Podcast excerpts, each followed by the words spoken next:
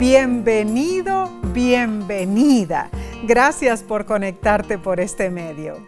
Sea que te hayas unido para encontrar paz en tu alma, buscar verdades bíblicas, nutrir tu corazón y alma, o encontrar consuelo para investigar las respuestas a tus incógnitas, en nombre del Ministerio Mundial La Voz de la Esperanza, deseamos que Dios te bendiga con este estudio de la lección de escuela sabática. Amén, así sea.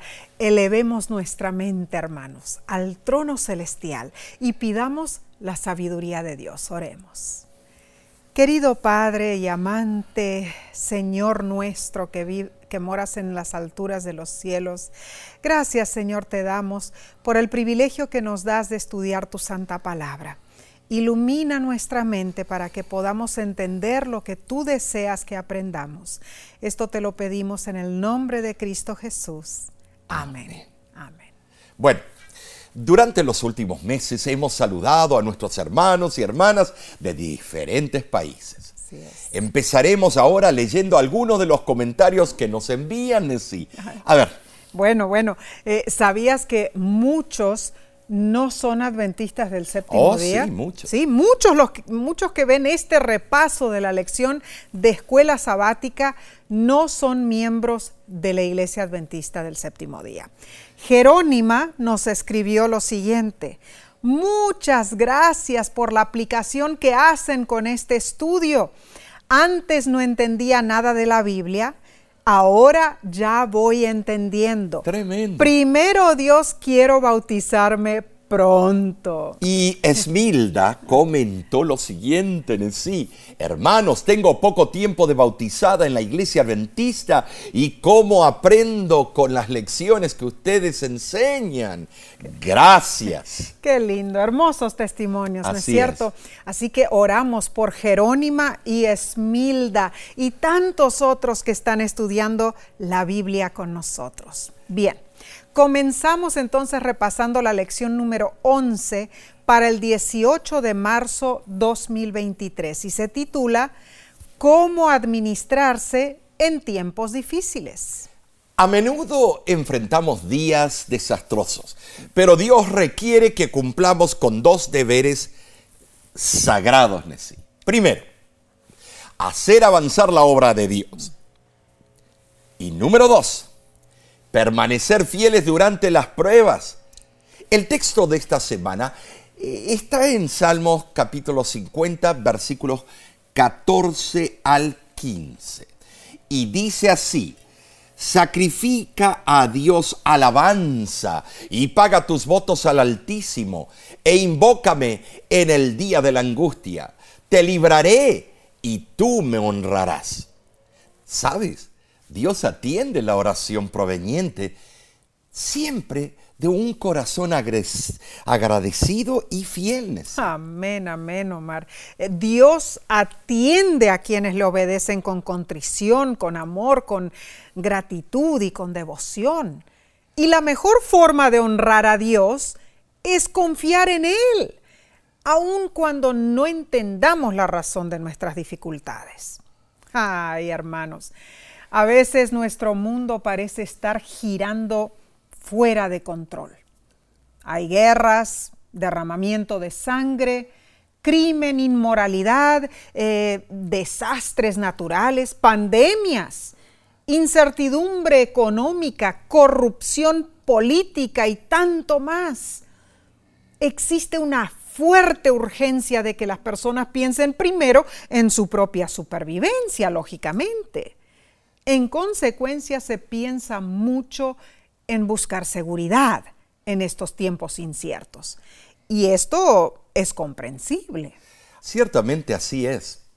Las extenuaciones de la vida requieren gran parte de nuestro enfoque diario.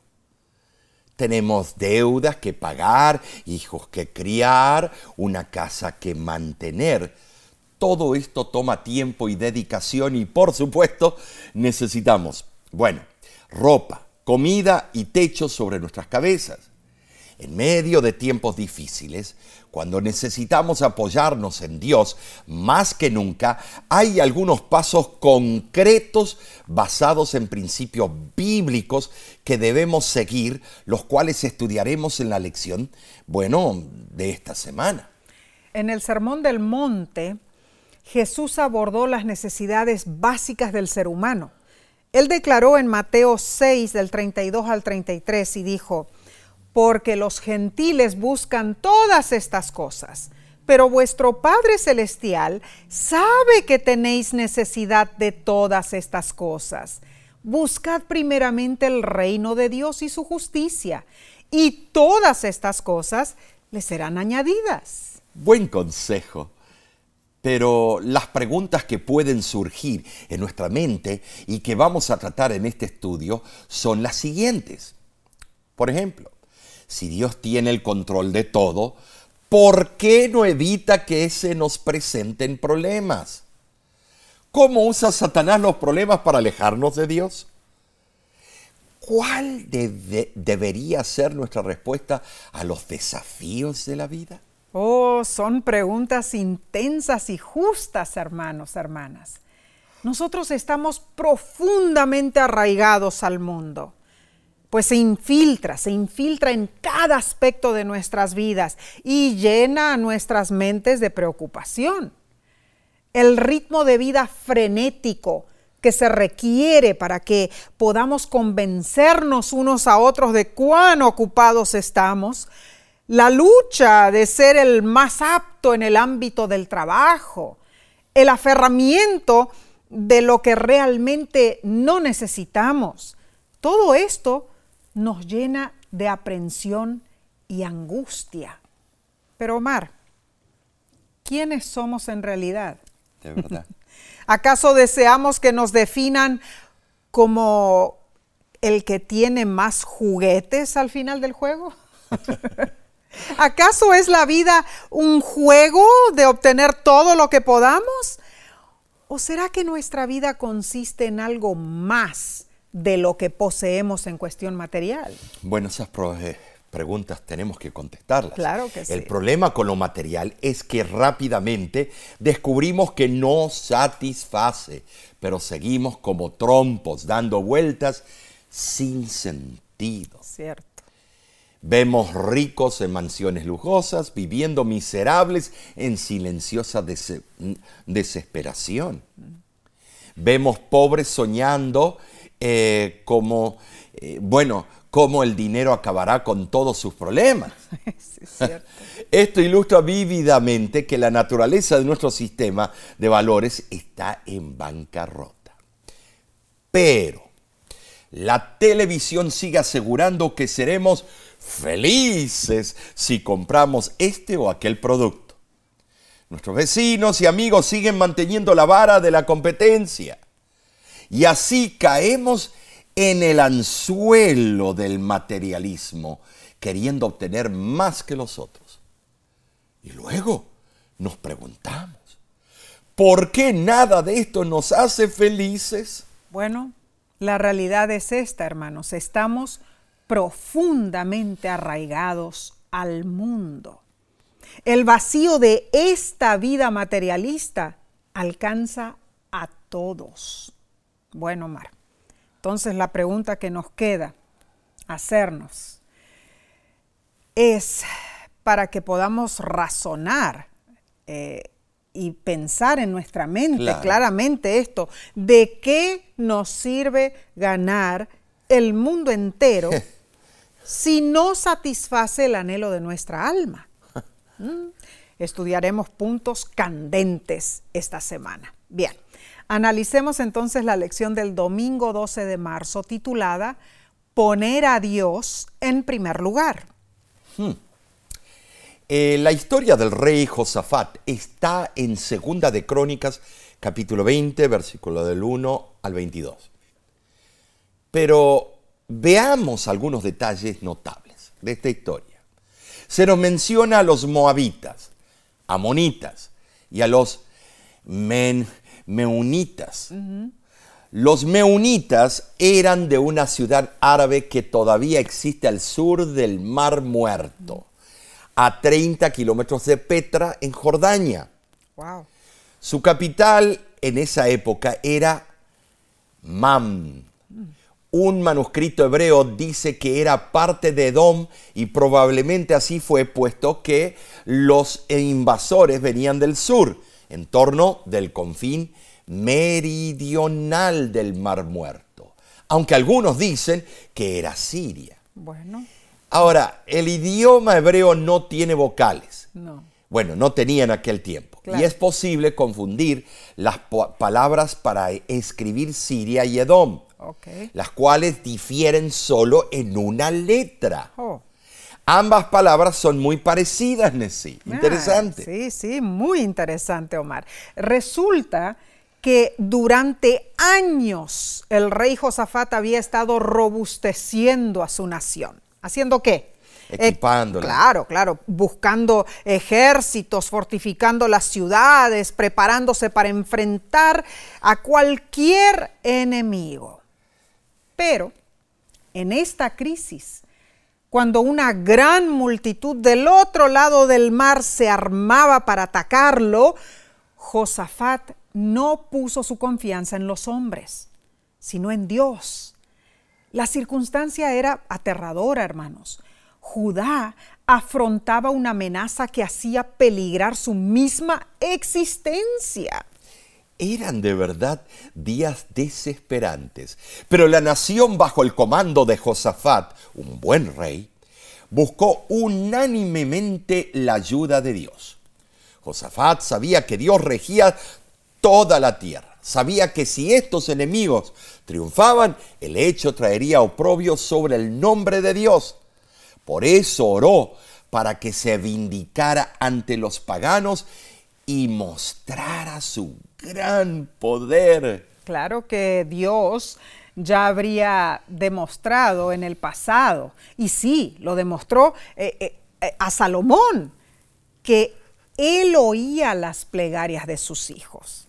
Josafat entonces rogó con fe.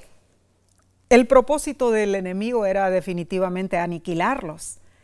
Y Josafat abrió su corazón a Dios y dijo, somos incapaces y estamos a merced de nuestros enemigos a menos que tú vengas en nuestra ayuda. No sabemos dónde buscar socorro.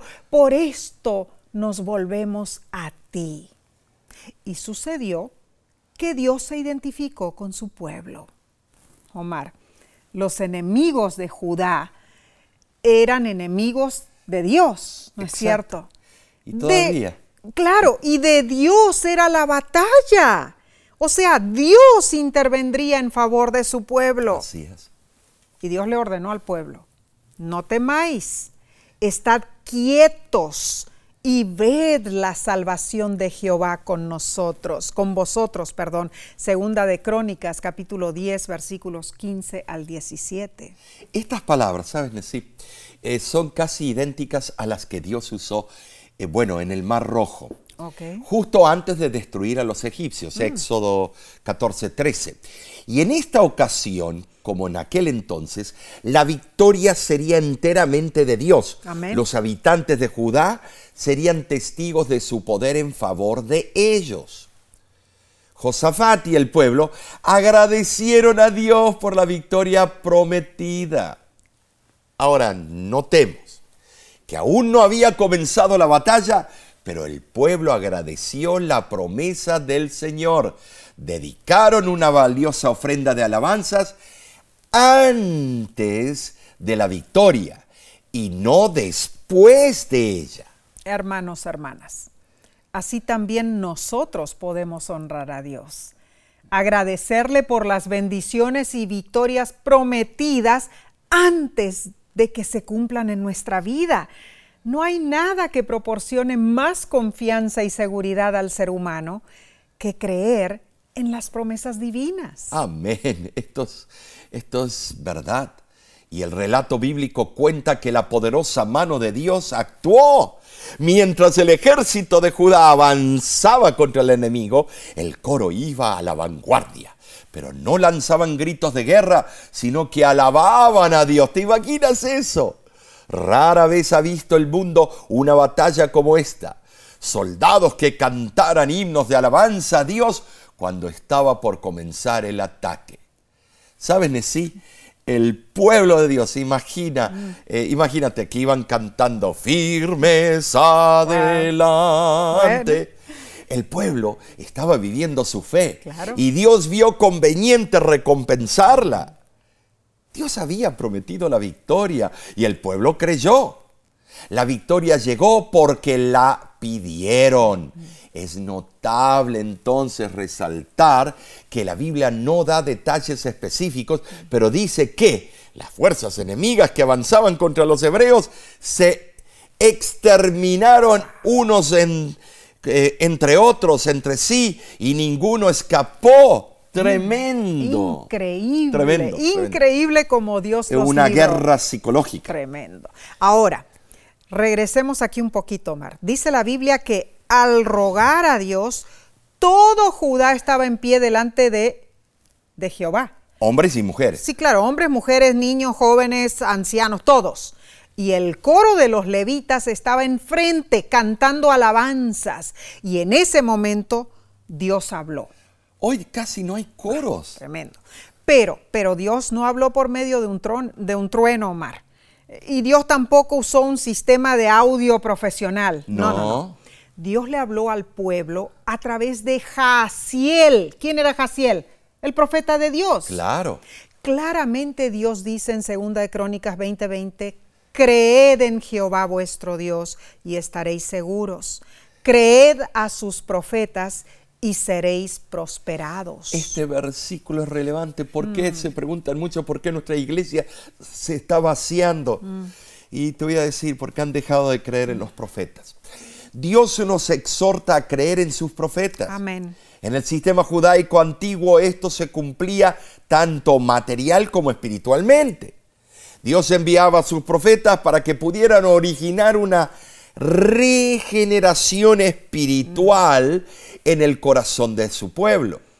Y cuanto mayor era la prosperidad espiritual de la nación, más segura era la prolongación de su prosperidad material. Claro. Notemos que la bendición espiritual y la bendición material están estrechamente interrelacionadas, ah, Increíble. Bueno, hermanos, hermanas, el Dios que liberó a Josafat y a Judá es el mismo Dios a quien amamos y adoramos hoy.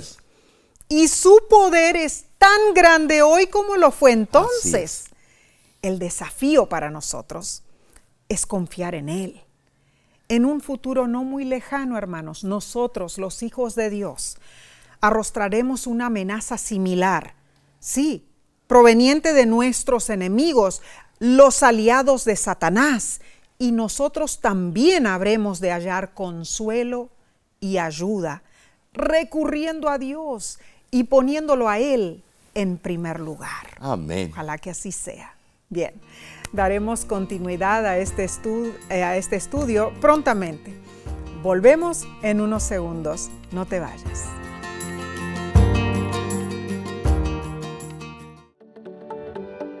En nuestra aplicación puedes encontrar más contenido como este que te ayudará en tu vida espiritual.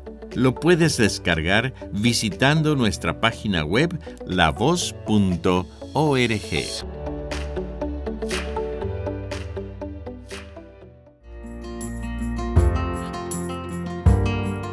Estamos aprendiendo a administrarnos en tiempos difíciles. ¿Cómo te está pareciendo la lección? Tremenda. La verdad que sí.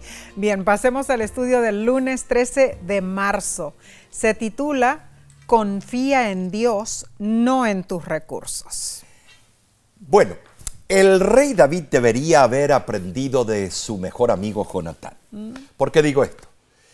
Porque cuando estás en una relación de pacto con Dios, no importa si tienes pocos hombres o muchos de tu lado, Dios puede darte la victoria. Amén. En Primera de Samuel, capítulo 14, del 1 al 23, la Biblia registra la historia como Jonatán y su escudero, solos los dos, derrotaron a toda una guarnición de filisteos porque confiaron en Dios.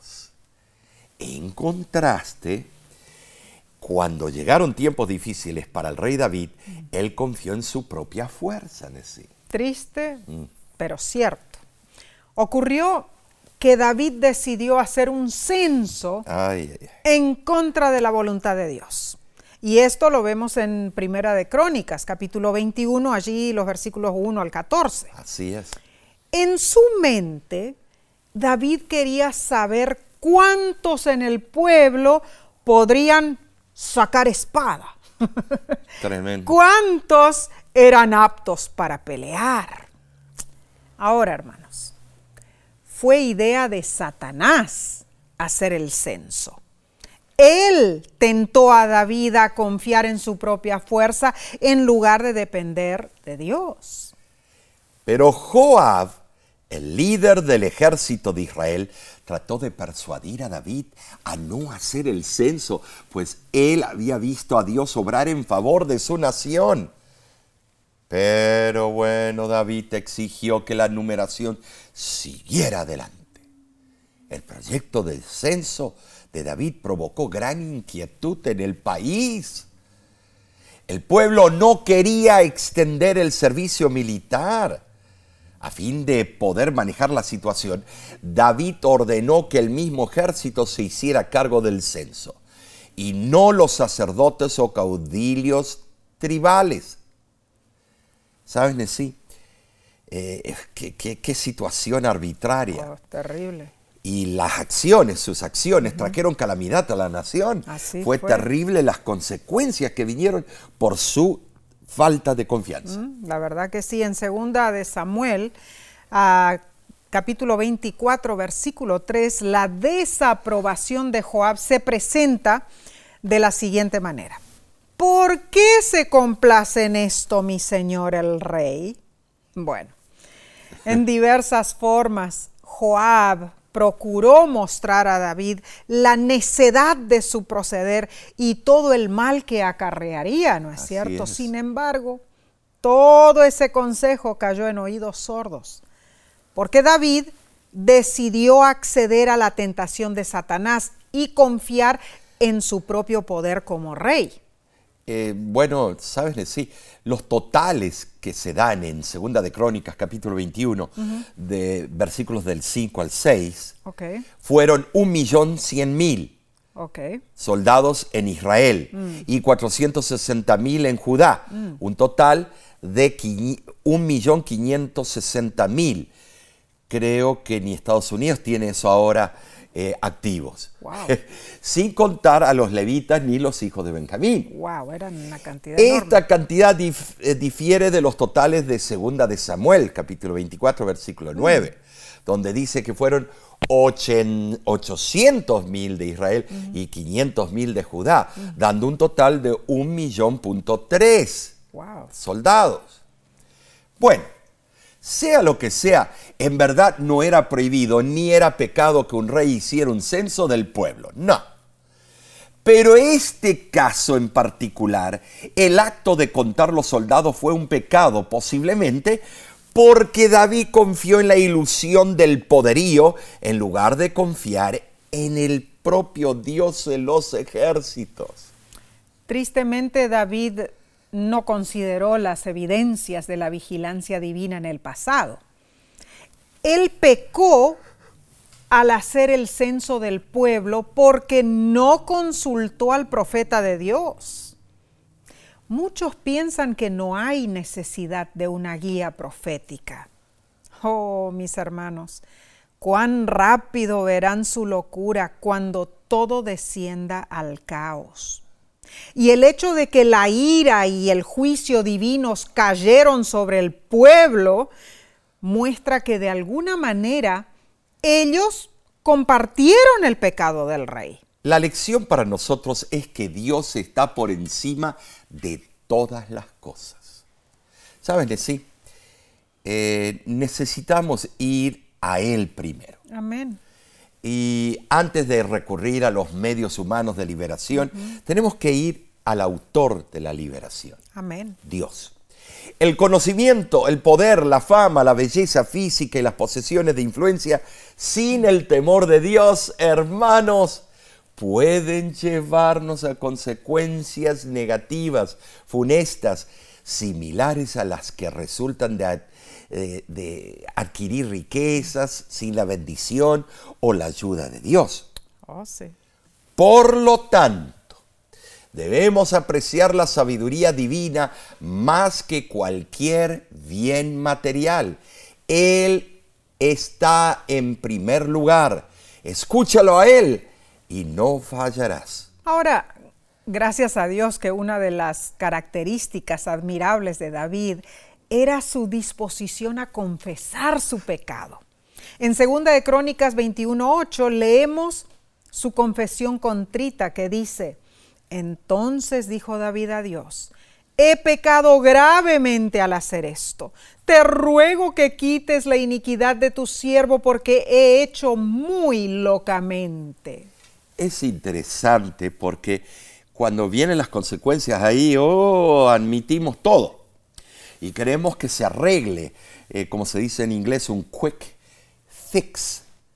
Ahora, el poema, El Consejo de Oliver, escrito por William Blacker, es una representación dramática del gobernante británico Oliver Cromwell mientras se dirigía a su ejército durante la invasión de Irlanda.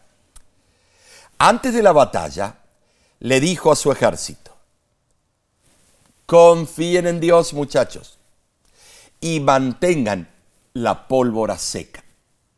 En otras palabras, hagan todo lo que puedan para tener éxito, pero al final reconozcan que solo Dios puede darles la victoria. ¿Saben? Sí, la, la alusión es a la pólvora que los soldados tenían que mantener seca para estar listos para pelear cuando fuera necesario. Claro. Es algo lógico, ¿no es cierto? El sabio Salomón ofreció la misma idea en Proverbios 21:31.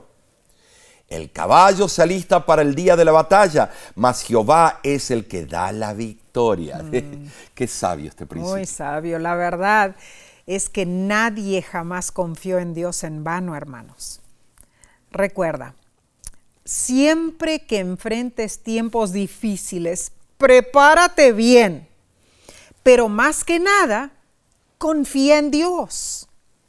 Sabes, es muy tentador confiar en el poder del gobierno o en nuestras propias cuentas bancarias, pero en cada crisis que se menciona en la Biblia, cuando el pueblo confiaba en Dios, Dios honraba su confianza y proveía para ellos. Hermano, hermana, deberíamos estar usando el tiempo presente para arreglar nuestras cuentas con Dios, para saldar nuestras deudas y para ser generosos con lo que recibimos. Te pregunto, ¿lo estás haciendo? Ah, esa pregunta va para nosotros también. Bien, continuemos con la lección del martes 14 de marzo. Se titula ¿Es hora de simplificar? Dinos, eh, hermanos, ¿qué harías si en tu casa cesa de haber electricidad, agua corriente o señal satelital para el Internet? Wow. Cientos de miles recurren a prepararse de antemano eh, recuerdo pasar por las rutas internas del estado de Nueva México, en el sur de Estados Unidos. Allí hay muchas casas subterráneas, o más bien naves terráqueas se llaman. Así las llaman. Son algo completamente fuera de lo común. Sí, lo son. Son construidas con materiales reciclados y naturales. Las casas están diseñadas para producir agua, electricidad y alimentos para sus residentes durante todo el año, utilizando, por supuesto, sí, los recursos naturales como la luz solar y la lluvia, eh, convirtiéndolos en energía. Eh, Saben decir, los que viven allí, ¿te acuerdas? Eh, en esas casas desean reducir la necesidad de combustibles fósiles, combatir el calentamiento global y comprobar que se puede vivir sin las comodidades modernas. Interesante. Y el mundo se está poniendo al día. Oh, sí. Eh, ¿Sabías tú? Actualmente se han construido esas naves terráqueas en Sudáfrica, Australia, Argentina, eh, bueno, en Guatemala y varios países de Europa. Oh, bueno, Mar, hablamos como si estas, eh, esas personas son raras, ¿no? Bueno, Pero no sé si recuerdas, hace, hace unos años atrás, unos hermanos nos invitaron a visitar su casa para que viéramos los preparativos que ellos estaban haciendo para el tiempo del fin sí. o para cualquier emergencia que los acogiera. Y nos llevaron al subsuelo, ¿te acuerdas? El subsuelo era bastante amplio. Allí había un excelente sistema de ventilación natural, había agua suficiente como para seis meses, había eh, comida enlatada, Sí, me acuerdo Sí, muy bien. frutas, vegetales, atún y tantas otras cosas. Había cajas y cajas de galletas, manteca de maní y otros alimentos no perecederos. Había también todo tipo de primeros auxilios, ¿no es cierto? Así Eh, es. Herramientas, eh, baterías, ropa abrigada y muchísimo más. Quedamos realmente impactados con eso, ¿verdad? Es cierto. Ahora, tú sabes que eh, la lección nos pregunta qué debemos hacer los cristianos adventistas del séptimo día en respuesta a los tiempos difíciles. Uh, bueno, Atrincherarnos en un mundo su- de supervivencia. bueno. No, en realidad todo lo contrario, contrario, porque sabemos que el fin del mundo y la segunda venida de Cristo están cerca. Claro que sí. Debemos usar entonces nuestros bienes para contar a otros las buenas nuevas del Evangelio y lo que Dios ha preparado para los que le aman. Saben, sí, yo creo que hay que prepararse. No, no, hay que prepararse Sí, para sí. los tiempos difíciles. Pero no debe ser para nosotros nuestro diario vivir, la angustia del diario vivir. Vi- vivir constantemente en modo de supervivencia. Claro, no. Mm. Lo hacemos así porque entendemos que algún día, muy pronto, todo está eh, en esta tierra se consumirá. Cierto. Eh, y por eso está la gente desesperada haciendo eh, tremendos, como dicen en inglés, bunkers, para protegerse de la explosión nuclear y para todo. Ay, Oh, esas casas subterráneas y en realidad cuestan millones de dólares, ¿no? Segunda de Pedro capítulo 3 versículos del 3 al 12 comunica algo importante. Y voy a leer los versículos del 3 al 7 y dice, sabiendo primero esto, que en los postreros días vendrán burladores andando según sus propias concupiscencias y diciendo, ¿dónde está la promesa de su advenimiento? Porque desde el día en que los padres durmieron, todas las cosas permanecen así como desde el principio de la creación. Estos ignoran voluntariamente que en el tiempo antiguo fueron hechos por la palabra de Dios los cielos y también la tierra. Pero los cielos y la tierra que existen ahora están reservados por la misma palabra, guardados para el fuego en el día del juicio y de la perdición de los hombres impíos. Ay, estos versículos me hacen temblar. Bueno. Estos versículos en ningún momento dicen que Dios nos está enviando camiones de mudanza para llevar todas nuestras pertenencias al cielo. No, no, no. De ninguna manera. Todo se quemará en la conflagración final, Cierto. cuando los rastros del pecado y la maldad serán destruidos para siempre. Entonces, ¿qué debemos hacer con nuestras posesiones? El libro Consejos sobre Mayordomía Cristiana, página 62, dice, ahora es cuando nuestros hermanos debieran estar reduciendo sus propiedades en vez de aumentarlas. Estamos por trasladarnos a una patria mejor, a saber la celestial. No seamos pues moradores de la tierra, sino más bien reduzcamos nuestras cosas a, a la menor cantidad posible. Ahora, Omar, Tremendo, ay, ay, ay, pero Espérate. tenemos que tener una casa, Nessie. Bueno, la hermana White escribió esas palabras hace más de un siglo.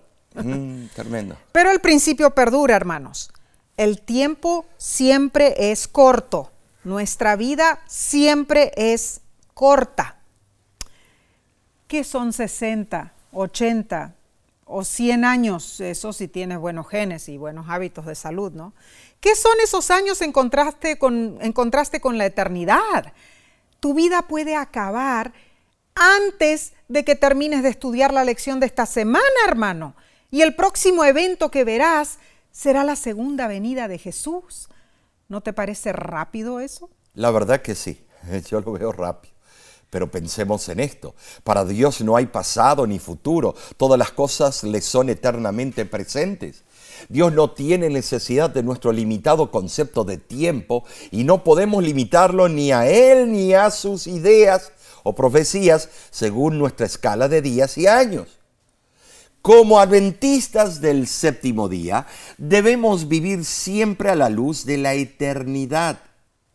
Ahora, necesito.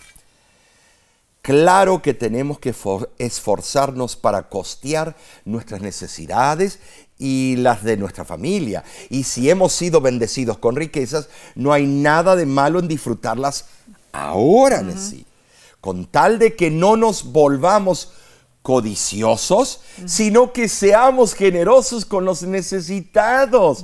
Sin embargo, siempre debemos recordar que todo lo que acumulamos aquí en esta tierra es transitorio, fugaz, y si no tenemos cuidado, tiene el potencial de corrompernos espiritualmente. Ay, sí, sí, así es. Eh, la lección termina haciendo estas preguntas, hermanos. Si supieras que Jesús vendrá dentro de 10 años, ¿cómo cambiarías tu vida? ¿O en 5 años? ¿O en 3? ¿Qué harías diferente? Mm. Nuestra comunión diaria con Dios y una existencia modesta deben ser las pautas de nuestra vida en esta tierra, porque no sabemos a qué hora vendrá el Señor. Ay, Omar, wow, esta lección nos está sacudiendo de nuestros asientos. Oramos para que estos consejos, hermanos, queden atesorados en nuestras mentes y los pongamos en práctica. Bien. En unos segundos estudiaremos la parte del miércoles. Volvemos enseguida, no te vayas.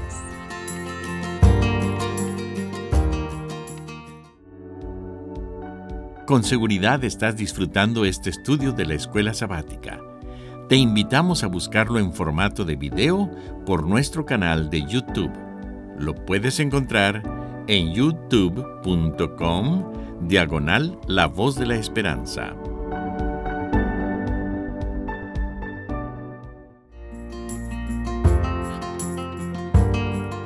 Nos estamos gozando en el Señor con estos consejos de la lección, ¿no es cierto? Prácticos. Gracias por acompañarnos. Pasemos entonces a la parte del miércoles 15 de marzo titulada Prioridades. Muy sencillo el título. Así lo es. Obtenemos y gastamos, obtenemos otra vez y gastamos otra vez. Wow. Es la ley de la vida. Así es el consumismo. Es obtener y gastar. El dinero hace girar al mundo, el ser humano lo ama tanto que se esparce esta semilla de maldad a todo el planeta. La terapia de compras es el pasatiempo número uno de muchas personas. Sí, ir de compras es solo para pasar el tiempo. Cierto. Ahora, para que podamos hablar de nuestra última adquisición, mostrar lo que tenemos, olvidando que no podremos llevar nada de eso con nosotros a la patria celestial, buscamos desesperadamente maximizar nuestros ingresos para poder gastar más y más. ¿Y cuál es el punto de todo esto? Hmm. Perdemos de vista lo que más importa, hermanos. Un grave peligro decir, mira esta gran Babilonia que he construido. Algo construido sobre la codicia no tiene valor perdurable y pasa como la niebla de la mañana. Todo lo que somos y todo lo que tenemos es una flor marchita que luego no es recordada en absoluto. Mateo capítulo 6 versículo 24 dice, ninguno puede servir a dos señores porque o aborrecerá al uno y amará al otro, o estimará al uno y menospreciará al otro. No podéis servir a Dios y a las riquezas.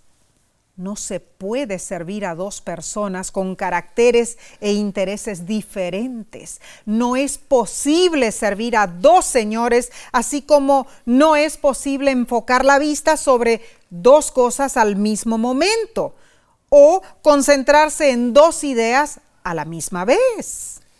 Recalquemos esto. Jesús al registrar las palabras de Mateo 6:24 no dijo que era difícil servir a Dios y al dinero al mismo tiempo. No, no, no es lo que está diciendo. Tampoco dijo que debemos tener cuidado en la forma de servir a ambos. No. Jesús dijo que es imposible servir a dos señores. Punto. Esto debería hacernos temblar no hay posición neutral. El que no está enteramente de parte de Dios está de parte del enemigo. ¿Saben sí? La oscuridad y la luz no pueden ocupar el mismo espacio en un mismo momento. Es un principio. Claro. Es imposible servir a Dios y a las riquezas porque sus requerimientos son irreconciliables. Cierto. Y eso tenemos que aceptar ese concepto. Oh, cuán cierto es eso. Ahora, si lees Primera de Juan, capítulo 2, versículos 15 al 17, notarás que hay tres cosas que se manifiestan y que presentan un peligro sutil para nuestras vidas. ¿Cuáles son esas tres cosas? Los deseos de la carne, los deseos de los ojos y la vanagloria de la vida. Mm, carnes, ojos mm. y vanagloria. ¿eh? Colosenses 3.2 aconseja lo siguiente, poned la mira en las cosas de arriba, no en las de la tierra. Bueno, fácil decirlo, pero no hacerlo, ¿verdad?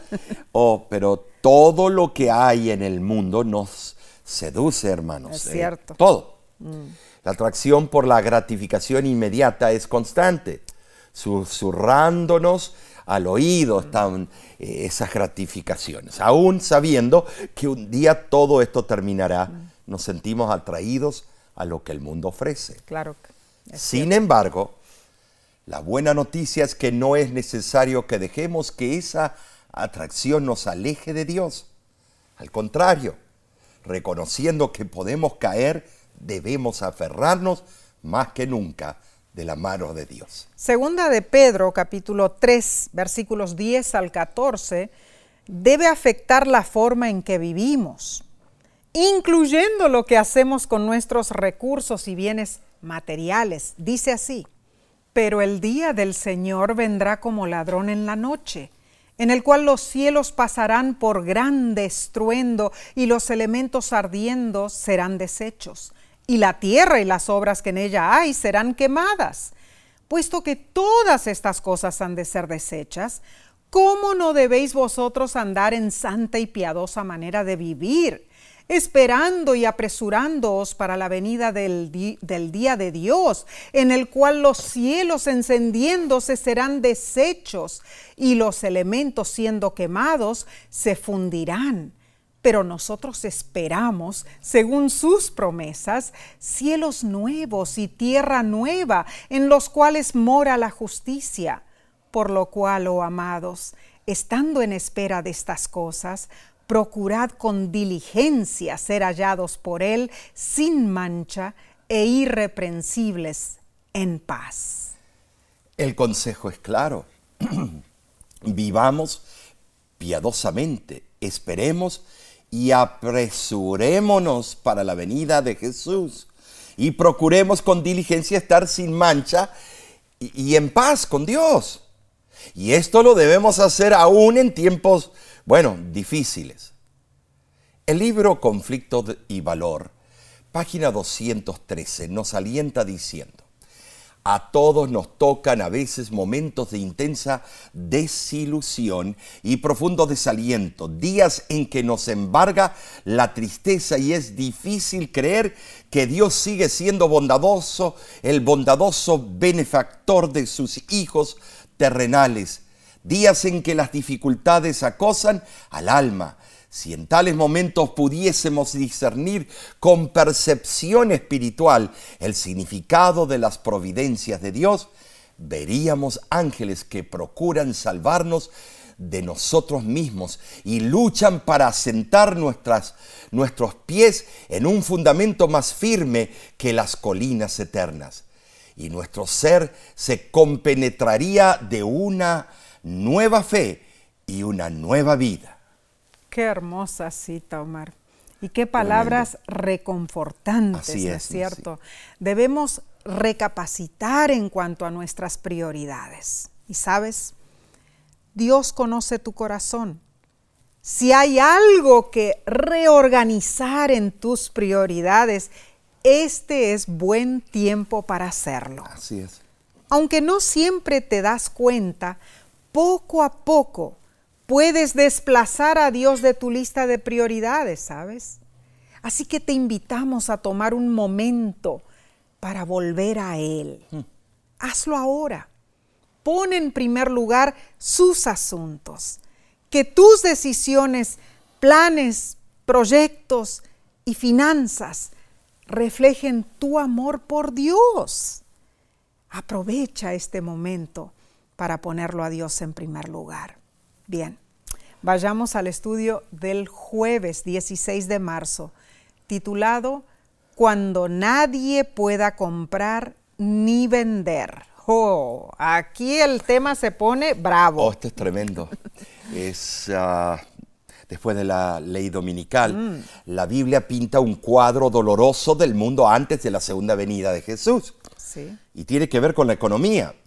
Daniel 12.1 menciona un tiempo de angustia, cual nunca fue desde que hubo gente hasta entonces. Y Apocalipsis también señala tiempos difíciles. Eh, por supuesto, en el libro de Apocalipsis capítulo 13, versículo 11 al 17, se menciona una persecución a los hijos de Dios en el tiempo del fin.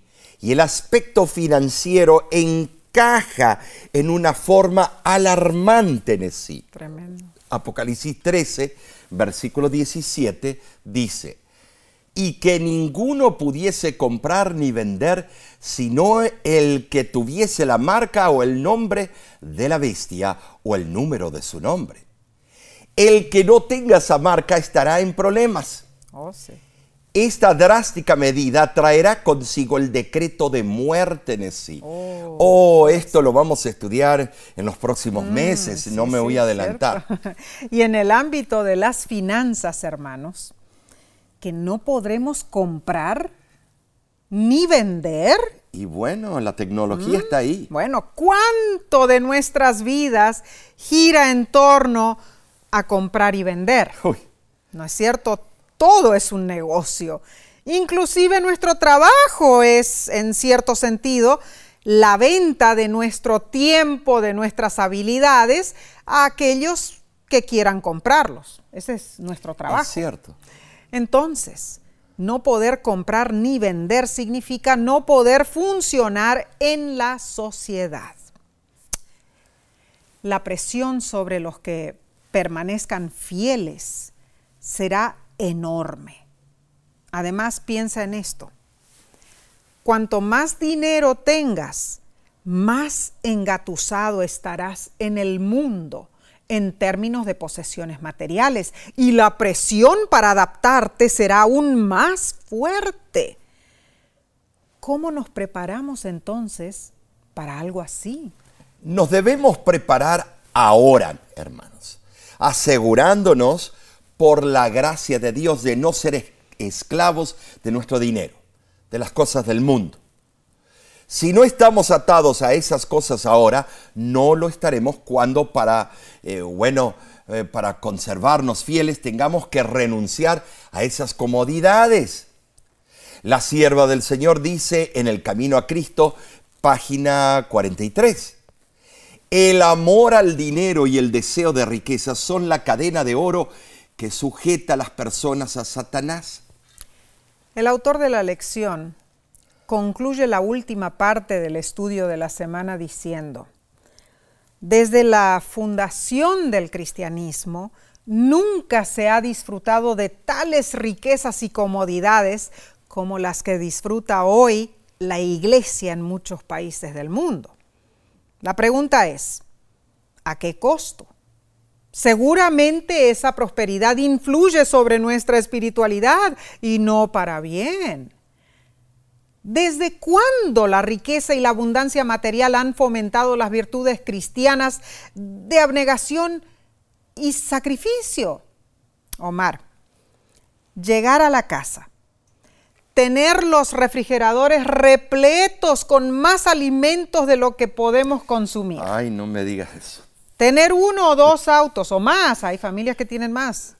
Tomar vacaciones anuales, comprar... No. Bueno, pero a veces se exceden, ¿no es cierto? Comprar en línea todo el tiempo, estar allí en la internet buscando algo nuevo para adquirir.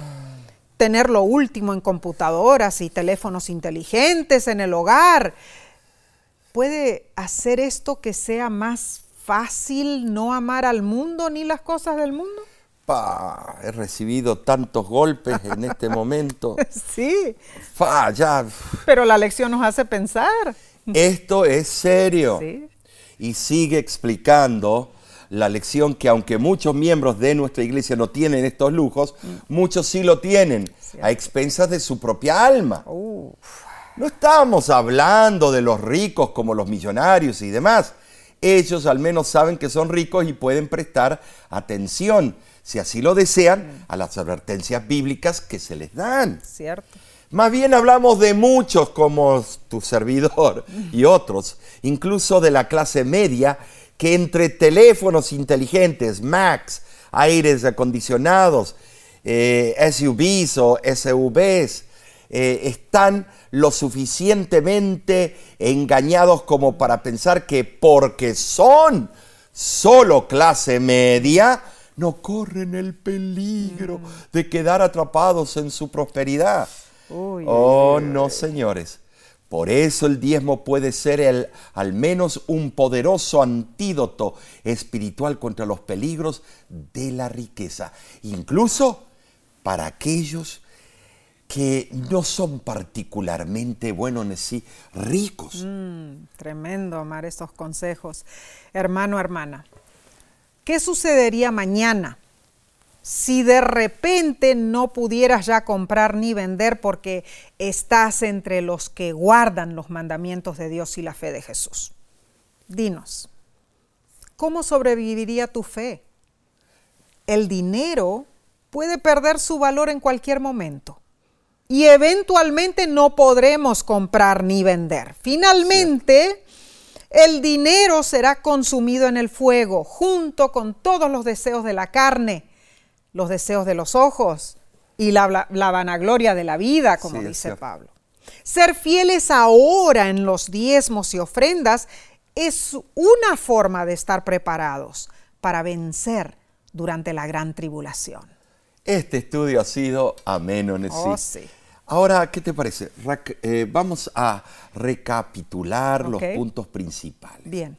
Número uno, vimos cómo en un momento difícil el rey Josafat puso a Dios en primer lugar y ganó la victoria contra los enemigos de de Judá. Número dos, en contraste vimos cómo el rey David confió en su propia fuerza. Cometió un grave error al no buscar la sabiduría de los profetas de Dios. Número 3. Nos percatamos que nuestros años son cortos en contraste con la eternidad y aunque tenemos que costear las necesidades de nuestra familia, debemos recordar que lo que acumulamos en esta tierra es transitorio y fugaz. Oh, sí. Número cuatro, debemos reorganizar nuestras prioridades. Así es. Poner en primer lugar a Dios. Y número 5, pronto llegará un tiempo que no podemos comprar ni vender, hermanos. Debemos prepararnos ahora, asegurarnos de no ser esclavos de nuestro dinero ni del mundo, hermanos. Oh, que Dios nos ayude, Omar. Que Dios nos ayude a ser fieles siempre en los momentos buenos y en los momentos difíciles. Y sabes, te invitamos a que nos acompañes otra vez la semana que viene, porque estudiaremos otro tópico fascinante. Nessie? El título es Las recompensas de la fidelidad. Y sabes, sí, y ese estudio dará cierre este primer trimestre del año 2023. Sí, cierto, sí, cierto. Ahora, sí, yo le tengo que decir a todos, así que no te lo pierdas porque va a ser, va a terminar con un broche de oro. Claro. Ahora, sí, eh, ¿te acuerdas cuando fuimos a comprar con nuestros hijos? Hay una famosa, eh, un buen negocio que son dueños de una de las plataformas del internet que ahora tienen supermercados y no tienen nadie que atienda. Todo es electrónico. Tú tienes un número de cuenta con esa eh, compañía, esa compañía y a medida que sacas el producto de, los estantes, ya te van cobrando. Interesante. Y ya sales eh, y ya te han cobrado. Algunos ya nos han escrito, dice, esa es la marca de la bestia. Eh, pero fíjate, qué fácil será no comprar ni vender si todo se vuelve así. Tienes razón, Omar. Bueno, Pensemos en esto seriamente, hermanos, hermanas. Por mientras, estaremos orando por ti. Estaremos orando por los tuyos, por tu familia y te agradecemos que ores también por nosotros y por el ministerio La Voz de la Esperanza. Y mira nuestra programación. Claro que sí. Dios te bendiga y te guarde. Amén, amén, hermanos. Será entonces hasta la próxima semana.